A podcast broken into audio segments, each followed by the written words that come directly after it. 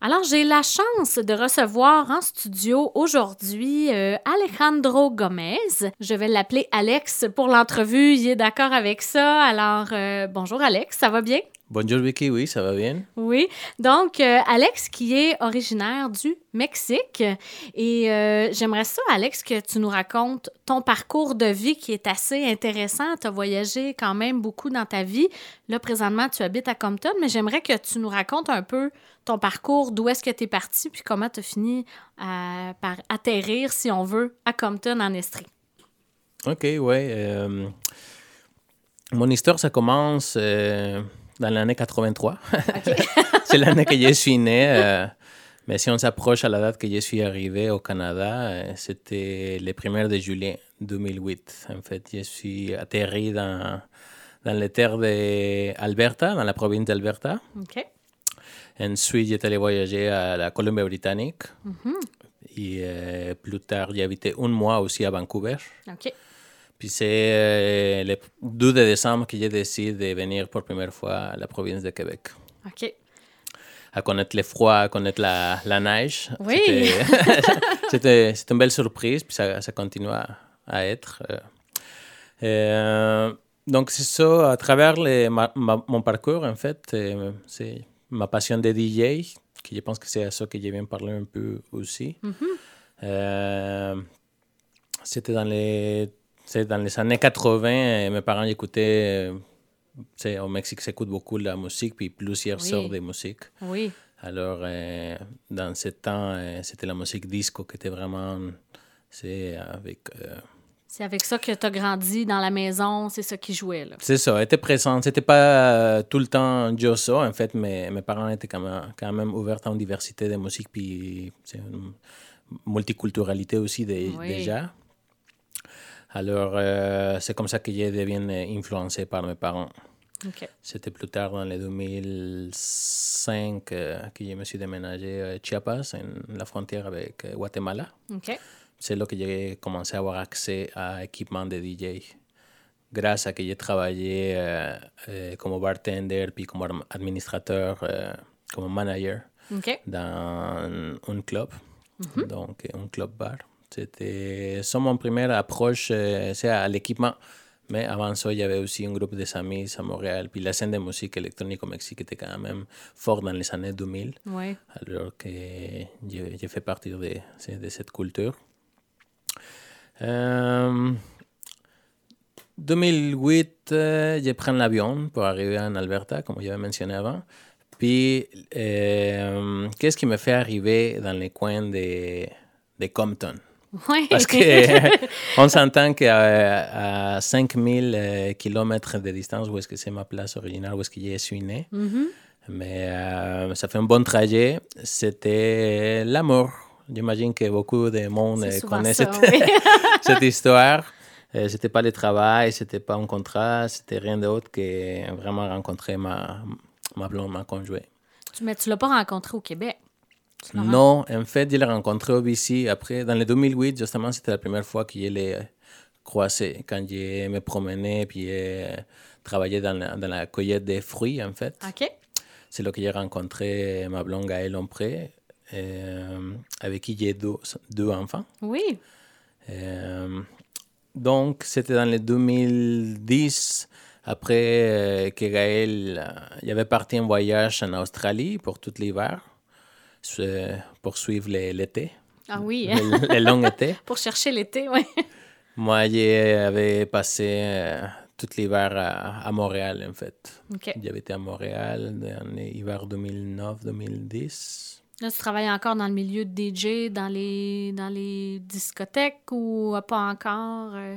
Non, en fait, mais on s'entend qu'avec la, la pandémie et puis la situation actuelle, euh, c'est pas évident pour les artistes. Non, c'est sûr. Mais à l'époque, en 2010, quand tu dis que tu étais à Montréal, est-ce que tu travaillais dans le milieu artistique?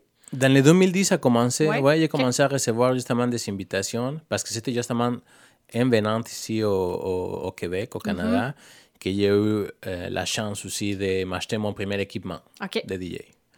Donc, euh, avec mon premier mon équipement euh, propre à moi, mais avait la chance justement de, de pratiquer Puis je pense que devenir mieux et mieux à, force de, de, pratiquer. Puis là, le monde commençait à aimer ce que je faisais, commençait à me faire invitation par ici, par là, pour euh, venir euh, faire l'ambiance à la soirée. Ça, ça, motivait, donc j'ai continué, je n'ai pas lâché, malgré que des fois, ce n'était pas évident. il faudrait que tu te déplaces à aller jouer gratuitement, puis qu'en plus tu payes tout ton transport, puis que tu prends toutes tes, tes, choses à la fin de la soirée. C'était pas toujours comme euh, facile. Non, mais d'un autre côté, il fallait que tu fasses ton nom dans le milieu, puis que, les gens te découvrent, apprennent à te connaître, puis c'est de, de cette façon-là que ça se faisait, dans le fond. Exactement, c'est ça qui m'a permis justement d'avoir la connaissance, avoir l'expérience, puis euh, me faire connaître. Mm-hmm. Donc, euh, c'était, euh, c'était tranquillement, mais sûrement mm-hmm. Que j'ai commencé à faire mon carrière jusqu'à jusqu'à maintenant, c'est un petit peu une pause. oui, c'est ça, parce que là, avec la pandémie, effectivement, là, au niveau artistique, c'était un petit peu plus difficile.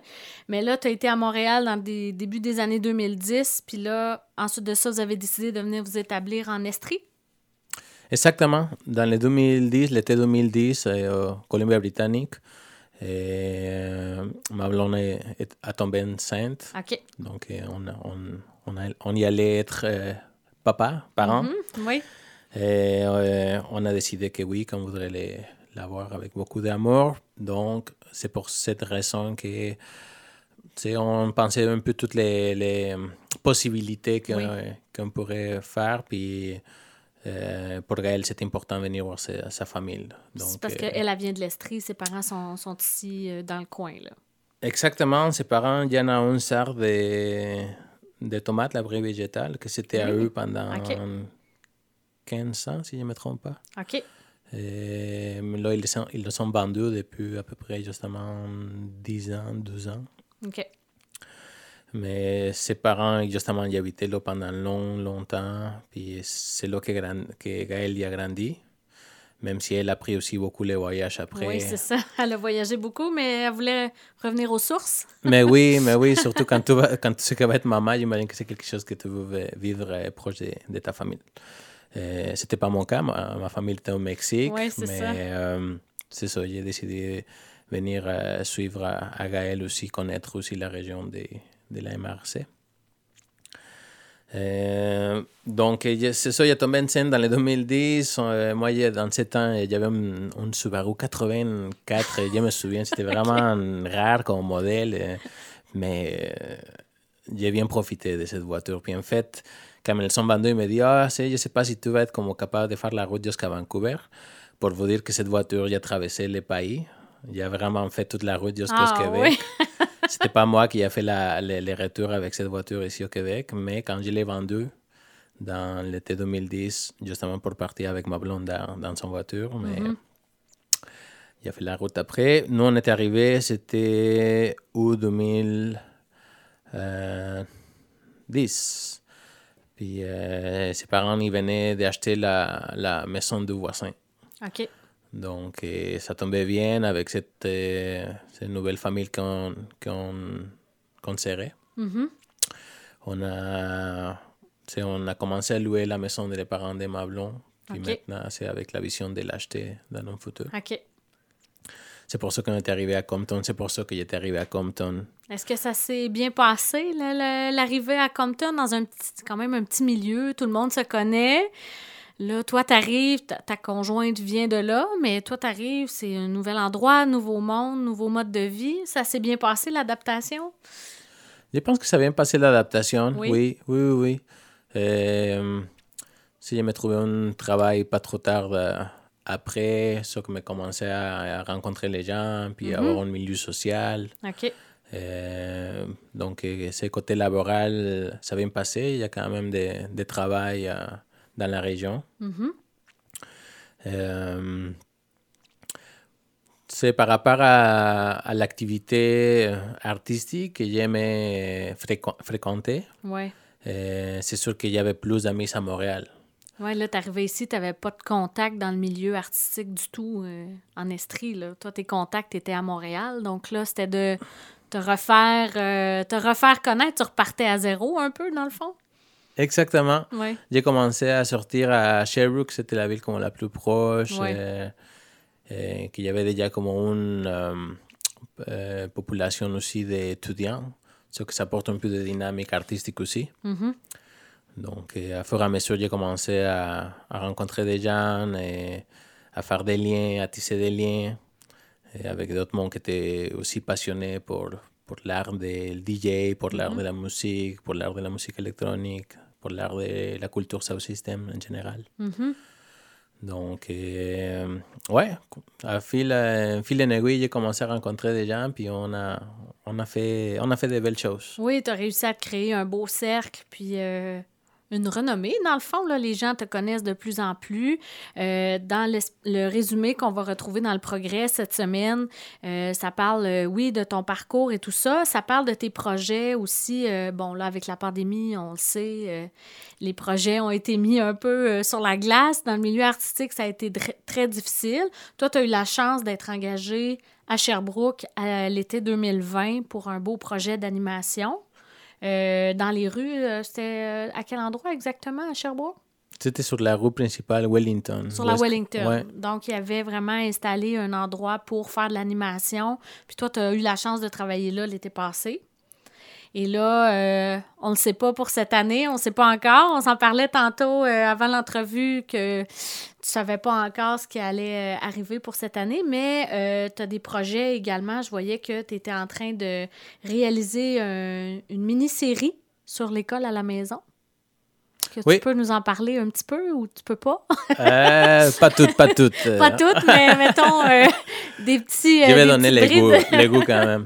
Ouais, c'est ça. Pour retourner au, au, au sujet que tu as dit par rapport à. Tu sais, le 2020, c'était une année très dure pour les artistes. Moi, j'ai eu la chance d'avoir euh, euh, ce travail, que c'était Commerce Sherbrooke en collaboration avec la ville. Ils sont ouverts un. c'est- Ils sont fermés en fait la rue Wellington, la rue principale, Ouais. à quelques pas du théâtre Granada, très connu. Euh, c'est là qu'on a eu la chance de faire l'animation trois fois par semaine Wow. euh, pendant deux mois. Euh, donc ça, c'était très bien avec une charte blanche sur les goûts musicaux. Donc on pourrait Wow. OK. balancer la musique que- OK. que- qu'on représentait en fait. Mhm. Moi puis mon collègue euh, Nicolas Michel, euh, connu aussi comme Nigan.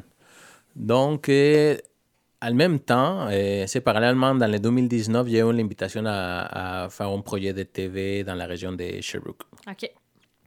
Donc, avec les 10 ans que j'avais d'expérience dans la, dans la passion et profession de DJ puis de la scène musicale, les scènes de musique électronique à Sherbrooke, j'ai décidé de faire un documentaire. OK. Un documentaire qui s'appelle euh, Hobbit de Sherbrooke, Mhm. que c'était présenté pour FIF TV1. OK. Et puis c'était justement euh, fini. euh, ça finit quand il commençait la pandémie, en fait. Ok. Euh, puis je l'ai présenté au Boquebière au, au public euh, dans l'été 2020. OK. Puis euh, ça fait à peu près 4-5 jours que je viens de lancer le premier épisode dans ma chaîne YouTube OK. pour qu'il y ait accès à tout le monde qui voulait voir gratuitement. Il y a accès à voir, il s'appelle Hobbit de Sherbrooke. C'est trois épisodes avec un quatrième que j'ai fait, euh, un quatrième COVID spécial. Donc c'était justement pendant, pendant la pandémie. euh, j'ai documenté aussi c'était quoi la vie d'un artiste. C'était l'artiste Bogat qui a participé dans cet euh, dernier épisode. Et là, présentement, j'ai lancé un projet en octobre euh, 2020, est accepté en décembre 2020. C'est un projet que ça va, ça va présenter trois épisodes qui vont parler des, euh, del sujet de l'école à la maison. OK. Donc, c'est pour voir euh, un peu les pédagogies alternatives à l'école traditionnelle. Mhm. Euh, en touchant la- un peu, euh, en parlant en fait de la péda- pédagogie Waldorf, OK. et un deuxième euh, d'un organisme qui donne des soutiens à les parents qui veulent faire l'école à la maison mais qui ne peuvent pas le faire temps plein. OK. Donc cet organisme il vient au, au secours des parents puis des enfants. Wow, c'est bien ça. Ouais, c'est C'est intéressant avec promenant. tout ce qu'on vit avec la pandémie. Je veux dire, l'école à la maison, ça a été, euh, ça nous a été un peu euh, imposé aux parents, en fait, avec, euh, avec tout ce qui se passait, les écoles fermées. Donc, les, les parents ont dû euh, se revirer de bord sur un dixaine. Mais là, peut-être que ça va devenir une habitude dans certaines familles, puis qu'il y a des gens qui vont avoir pris goût à ça. Puis en, en ayant des programmes comme ça, ça peut être intéressant. Oui, effectivement. En fait, je viens de, de savoir qu'il y a une augmentation quand même marquable depuis oui. septembre. Euh, c'est que les, les, parents ils commencent à apprendre plus euh, dans ses mains euh, l'éducation de ses enfants. Puis c'est sûr que ça rapproche beaucoup les familles aussi. Moi, je l'ai vécu avec euh, deux mois de confinement l'année passée, okay. avoir les enfants à, la maison. Mais c'était quelque ça. chose que peut-être pas tout le monde est habitué. Hein? Non. Donc, c'est sûr que c'est un défi, mais en même temps, toutes les toutes les bonnes choses et les bons côtés qui te donnent aussi avoir tes enfants à la maison puis les montrer c'est un autre côté, euh, montrer l'autre côté aussi de, de, tout ça, le beau côté de la chose. Ouais, puis ça que je me rends compte quand le monde il fait de l'école à la maison, c'est pas juste l'enfant qui apprend. Non. En fait, c'est les, les, parents, c'est la famille en fait qui, qui, qui apprend. Ouais. Donc, je pense que c'est un sujet d'actualité, puis j'ai confiance que ça, que ça va bien ça passer va malgré, malgré la situation, clairement. Parfait. Euh, c'est tout le temps qu'on a, euh, Alex. Je te remercie infiniment de t'être déplacé pour l'entrevue. C'était vraiment intéressant de t'écouter parler. Je, je, te souhaite beaucoup de succès pour l'année 2021 avec tous tes projets, euh, les projets, les projets de réalisation, mais également les projets musicaux. On espère que ça va, que ça va repartir, tout ça. Je te le souhaite et puis merci beaucoup pour ton temps aujourd'hui. Puis je te souhaite beaucoup de succès cette année en 2021. Merci énormément, Vicky. Merci pour l'invitation. Et je vous souhaite aussi à tout le monde que, que dans ces temps incertains, on va passer à travers puis que ça va, ça va aller juste bien. Puis juste pour le mieux. mieux. Oui, exactement. Merci beaucoup. Puis euh, bonne fin de journée. Bon retour chez toi. Merci. Merci. Bye bye.